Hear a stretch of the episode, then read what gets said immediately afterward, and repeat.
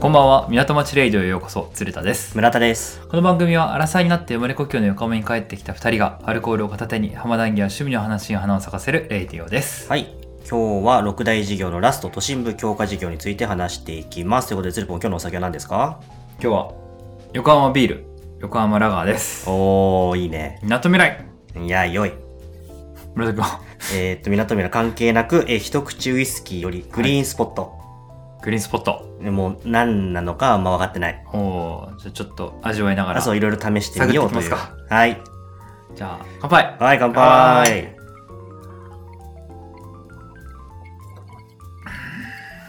どうですかおー。なんだろう。臭みがあるというか、ウイスキーのその臭みがあるタイプあのしっかり。アイラウイスみたいなうん。おおいや、でも美味しいよ。ーおーうん。最あで近もロックで飲んでるけどうん良いねハイボールじゃ満足できなくなってきたうん村田君できません舌が超えてきましたね下なのかなこれね ウイスキーは喉だと思うんだよねおおなんかあれ ちょっとそれっぽいことそれっぽいこと言い出しちゃっそれっぽいたこ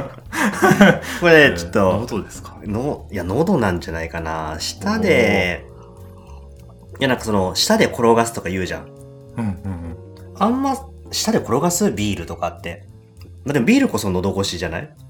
あまあ喉越しうんそれはああれか僕は結構舌でコロコロしたいタイプですねなるほど。あ れか、喉越しは単純にあれなのかな仕事終わりでグイッと行くみたいな時の。ああスカッとするって意味でね、うんそうかもしれない喉でなんか味わえるのウイスキーをしたかもしんない。 なんだ今、もう一回一口入れた けど、ちょっとしたかもしんない。なんだなんだいや、なんかぽいこと言い言いたいなって思ったさっき。いちょっやーいいねとうん。はい。じゃあちょっとうん。一瞬 EK ラーメンの話とかしちゃってましたけどそうね、家系の愛がちょっと溢れてたからね。 戻ってきましたね六大事業ですか六大事業。はいはいそういうはい6個あってね、うんラストうん置いといたから。いやなんで置いとかれたんだろうね。ーそそれはもう準備期間でしょいや、まあそうね。そうフィナーレを迎えるため みんになで迎えるため にね。そうなの。事業的にはさ、だって準事業はこの、まあ、今回都心部強化事業ね。うんまあ、港未来よ。うんいや、港未来編。みなとみらいうん。一番。一番もう、大事。なんですか大 大事大事というかあれだね身近にあるというか身近だし、あ、でももう大事なのは間違いないよ。うん覚えてるるだって六大事業を、はいはいはいそもそも考えた時のその時代背景、あー覚えておりますよ覚えてる横浜市民のうん。暮らしをもっと豊かにするみたいなそうそうそうそう確そかうあ。ったねうん。その、当時、高度経済成長で、うん東京がもう爆発的に、うんその雇用とかを生み出していて、うん横浜って若干ベッドダウン、ベッドタウン地区にうんなっていて、うんなんか通勤も大変だし、うんなんか横浜市民ちょっとなんか大変な暮らしをしてるみたいな。はいはいあそうか雇用を作るとかもあったねそう、雇用も大事。はいはいはい街としてもちゃんと活性化させるんだけれども、うんまあその住環境も良くしつつも、横浜にそもそも雇用を創出してあげるっていうのも大事だよねっていう。うん話があってそうだそうだ今回の都心部強化事業が一番ダイレクトに雇用創出の話かなうんと。うんうんじゃあ早速ね。うんうんぜひ待ってました、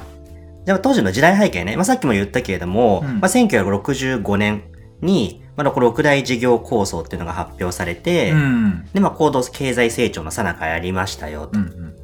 で、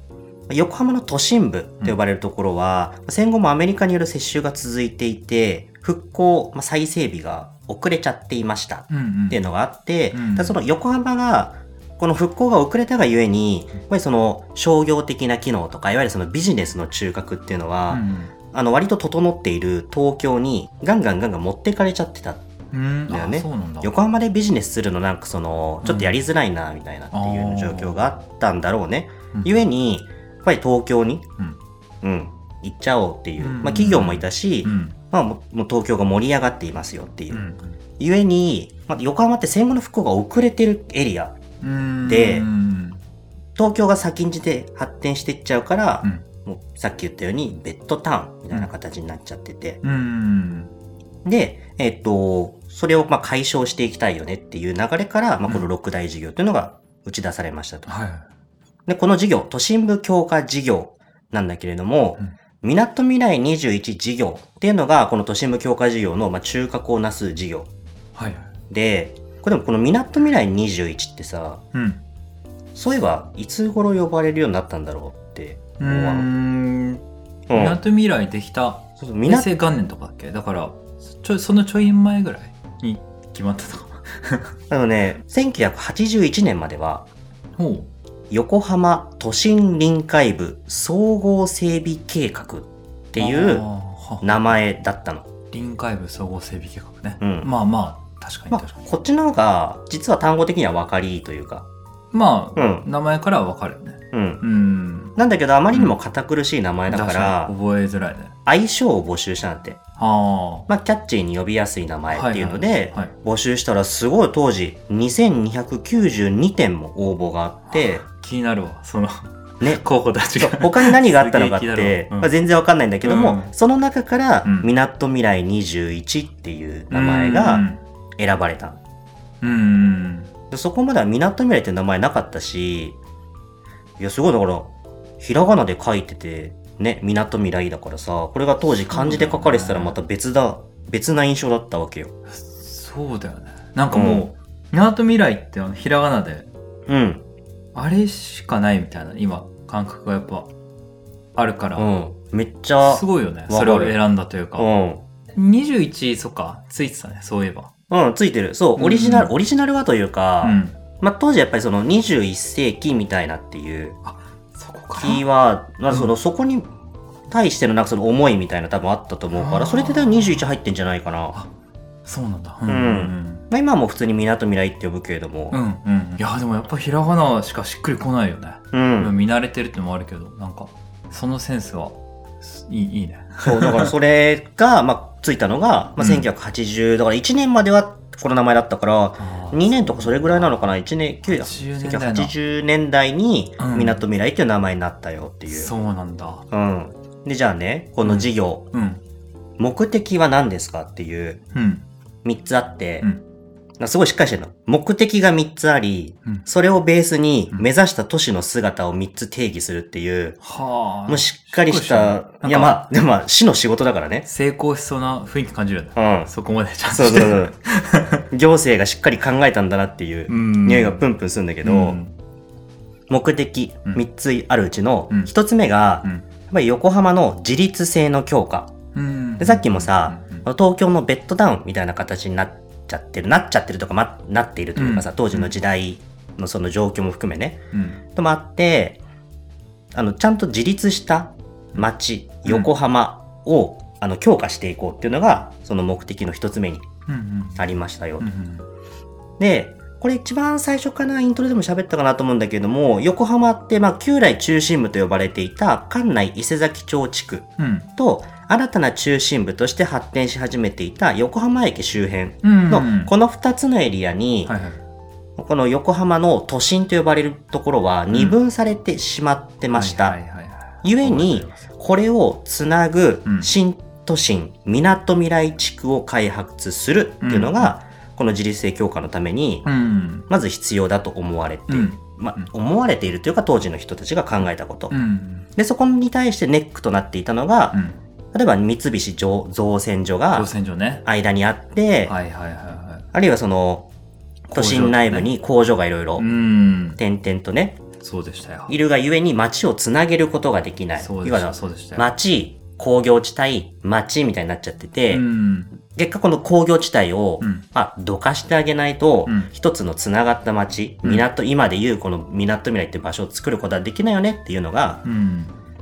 もうここの一つ目の目的のところ。うんでも、この工場の移転とかは、あの、金沢地先事業にね、そうねつながってくるところ。うんで、まあ、そこで、あの、いわゆる港未来地区を作って、まあ、つなげようっていうのもありつつ、うんもちろんそこのエリアで何をするのっていうのも大事じゃん。うんで、ここは、うんまあ、都市計画では一般的に言われることなんだろうなと思うんだけれども、うんまあ、企業を誘致したりだとか、うんまあ、人々がショッピングをできるとか、うん文化的な施設をそこに集約させる、集めるっていうことで、うんまうんあ、市民の働く場所が雇用の創出もそうだし、うんあとはその住環境ということ、その賑わいの場を作っていって、うんまあ、横浜を自立した街にしていこうっていうのが一つ目の目的。なるほどまあ、うんって感じだよね。うんそのようになっているしで、はいはいイメージがつくと思うんだけいいどです。よねはういん。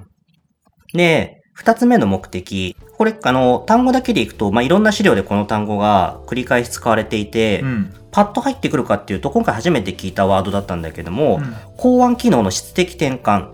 ていうのが目的の二つ目に言われていて、港湾機能の港湾機能っていうのは港湾うんで港湾港湾はいは機能の質的変換っていうので、これまあ何を言っているかっていうと、い、うまんあ、この中で取り組もうとしたことが、例えば海辺に今だと臨港パークとか、うん港を望むパークね、うんあと日本丸のメモリアルパークとかあったりすると思うんだけども、うんそういう公園とかうん緑地、うん緑のエリアね、うんをまあ整備して、うんまあ、市民がこう親しめるウォーターフロント空間を作ろうっていううーんうん、これね後でもちょっと話出るかな、うんあ出るんだけれどうも、んその横浜って海辺あるうんじゃん、うんまあ、海辺都市というかうんなんだけれども当時はあまりその海辺に人々が近寄ることができなかったっあーていうのがあってそのウォーターフロントなこの横浜っていう街をうんしっかりと生かそうっていう、まあ、そういう質的な転換なのかなというーんふうに読み解いてるけれども、まあ、そういうそのちゃんと海辺があるんだからうんうまく使おうぜっていう、お話ねほうほうほうほうほうん、う質的なんだっけ転換。転換ううんんうーんだからちゃんとそなるほのどねうまく活用できてなかった部分を変えたいという質なのかなうーと。んなるほどで、3つ目の目的が、うんこれが首都圏の業務機能の分担。首都圏業務機能分担これ首都圏でまあ確かにまあ具体的にはもう東京って思えばいいかなうとんうんう思んう。さっきもその言ったけど、東京にやっぱり横浜の復興が遅れたがゆえに、うん東京でビジネスを展開した方がいいよねっていう、うんまあうん企業もまあ思うよね。うんまあ、今もそうじゃん。なんかその、ね、ビジネスをするんだったら、うん例えばその、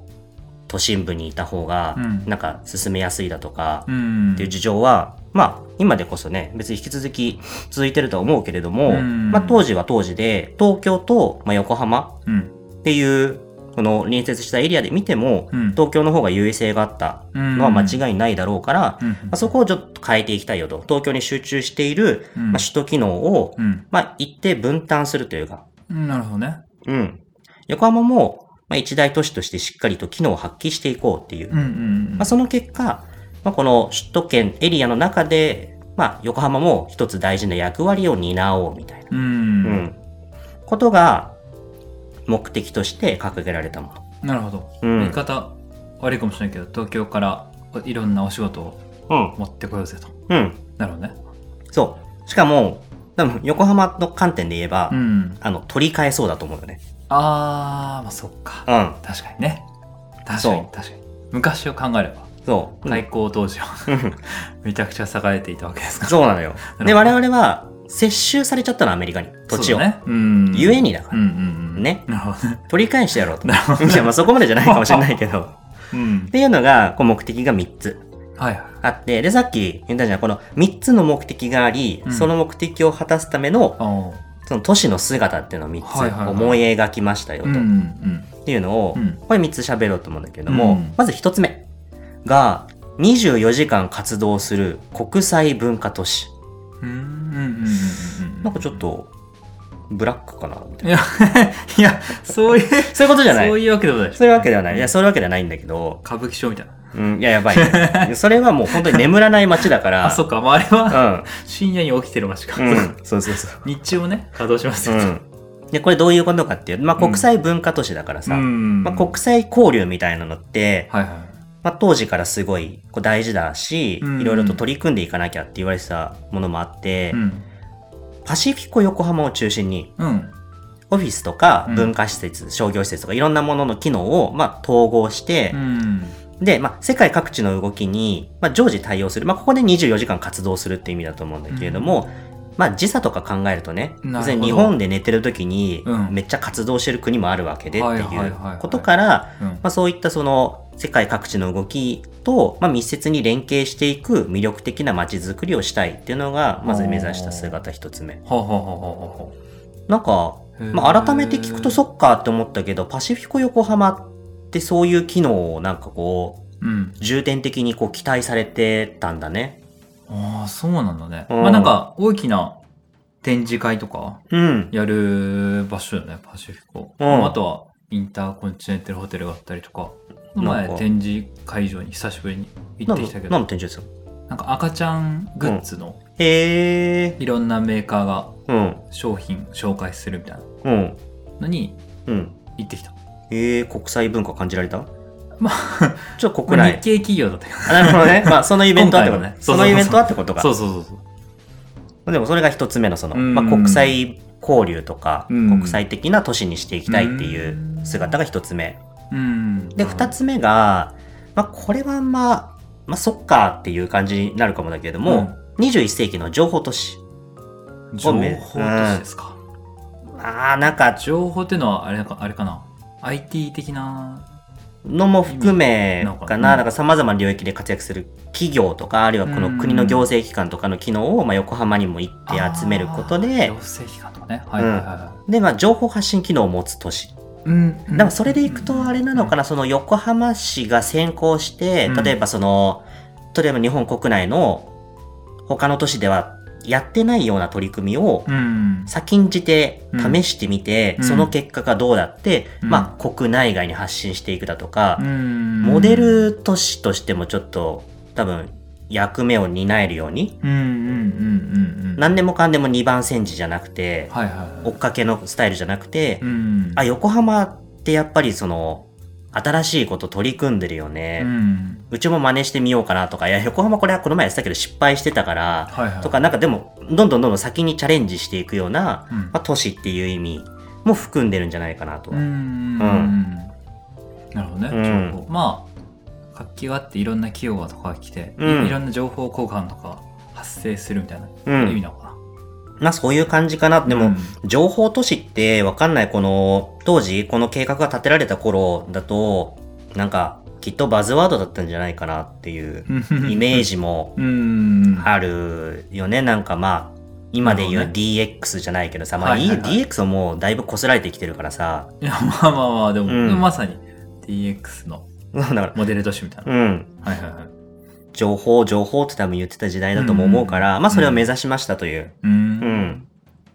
のが姿の二つ目。 2つ目で、最後三つ目が、これやっぱいいなーって、おなこのメリットというか、この目指した姿の良さをこう享受してるなって思うんだけども、うん水とうん緑とうん歴史に囲まれたうん都市。ああめっちゃよくないこれはいいねなんかまあうんわかるねすごいうん。もう住んでる人間、生活してる人間が一番この、まあさっきのさ、うん二つはさ、うんまあ、国際交流でとか、うんまあ、情報都市って結構ちょっとビジネス的な面もさ、うん強いかなと思うんだけれども、んまあ、普段生活するっていう観点においてはさ、うんこの都市としてもう水と緑と歴史に囲まれてるみたいなさ、んもうめちゃめちゃ恩恵を受けているからさ、はいはいはいはいいやわかるうん。これ何こよれねねもうね、個人的にはマジはで歴史ってのは重要だと思うんだよね歴史が重要あの水とうん。緑に囲まれてる都市は結構あるその最近あーまあ新しいねまあなんかうん。うん例えば悪いかもしれないけどこう豊洲とかなんかそのうん。新しいすごい綺麗でうん。公園もあってうん。気持ちいい感じの場所なんだけど、うん。歴史要素歴史とかなんてうんなんか昔らしさというかさ、うん地。元に根付いてる感とかうん。がやっぱこの横浜の魅力だなといつも思ってるだってちゃんと歴史的な建造物がね、そうあったりとかあるもんね。結構やっぱうん。地域に根付いて長年やってるさ、うん。お店とかもうん。すごいたくさんあるあるね。のところがうん。新しい感じだし綺麗な感じもあるけどなんかその古きみたいなのもあうる、ん。やっぱ魅力だなといつも思ってるからいいねそれはそうなのよ。やっぱりこのウォーターフロントってさっき言ったじゃん。やうんっぱこの貴の貴重な特性だというのはね、ちゃんと横浜自身は理解をしていて、うんそれを活かそうっていううんうんうんこと。うんやっぱ歴史でいくとさ、それこそもう建物レベルでいくとさ、うん赤レンガ倉庫とかさ、うんそうだよねそうなあんでんすよなさ、いろんなフェスとかイベントとかやってさ、うんなんか最近感めちゃめちゃプンプンに出してるけどさ、うんめちゃめちゃ歴史的な建古い造よ物だからね。うんあとはドックヤード昔日はい本はいはい丸ドが、ッグヤードねあれ日本丸じゃねえのか。あの、船が普通に止まってたところ。あそう作ってたとこねうん。うんあそこってなんか、重要文化財かなんかに認定さあれてるよね。ーあそうなんだうん。結構結構インパクトあるよね うん。なんだこれはっていつも知らないと思うよでもそことか、やっぱいろいろ歴史的なね、うんそうなんですものもありますよねっていそううな。んですよで、なんかやっぱりこの水、水とっていうところも、うやんっぱり当時の人たちからするとう、んの水辺行けないんだが、みたいな。うんうっんていう感じだったから、うやっんぱりその、憩いの場としてね、うんちゃんとその市民が水辺に、海辺にうん寄っていけるようにみたいなっていうのは、当時考えた姿で、うんツーポンさ、パシフィコのさ、うんこの麓というかさ、うんだってビアガーデンやってるの知ってる毎年あの時あ期イがン来たターら。コンチネンテルホテルのあ、そうそうそうで。やってるやつでしょ一回行ったことあるあれ、うちの家族毎年行ってて。あそうなんだ毎年なのかななんかその、最近、 最近かわかんないけど、なんか、うんなんか、恒例イベントみたいな感じで。えーあれ楽しかったよすごいあれいいじゃん。うあんあいうのこそ、うんまさに当時のうん横浜がうん生み出したかった、うんこの海辺で憩いの場があるっていうのの、まあ、例えばはあ一つの姿だったりするわけで。はいはいはいなるほどねそまあ今やたくさんねう。うん。あるもんねまあ他にハもねンバーヘッドとかっていうのはうんああいう感じのものって、うんやっぱ当時じゃなかったから、うんまさにこの計画目指した姿のこう恩恵を受けまくっているなっていう。いやーいいですねうん。っていう、まあそんな姿がありつつ、うんまあ、港未来の計画、港未来21計画っていうのが、まあ進んでいったわけなんだけれども、うんまあ、当時、この港未来計画って、1989年にうん横浜博覧会っていうのがうんあって、うんうんうんうん知ってるなんかあんま知らなかったんだよ、調べる開まで。催されたということだけは知ってる、うん内容はあんまり知らないなんかまあ、内容はね、まあ、当時だとその、なんか、バブル期のさ、うん博覧会みたいな感じだからさ、うんうんうんなんていうの、パビリオンが、はいはいはいろいろあって、うん人がたくさんわーっと訪れてみたいなうまんあ感じだったんだけども、まあ、その博覧会がね、1989年に行われて、うんまあ、それの後から本格的にう、んこの港未来計画というのが推進されていきましたよといううんうんところで、うんちょっとね、知ってたけど都心部長いから、うんちょっと一旦この辺でね、ああ前半パートということで、そうですねうん、区切りを入れて入れて、次次回回にね、博覧会この博覧会5っていううん話をちょっとしていきたいなと。いいですねはい。じゃあ今日は一度満開ということでおしまいしますかはい。港町レイディオでは皆さんからのお便りを募集しています。概要欄のフォーム、もしくはツイッターでハッシュタグ港町レイディオをつけて投稿お願いします。ではまた次の港町レイディオでお会いしましょうさよなら。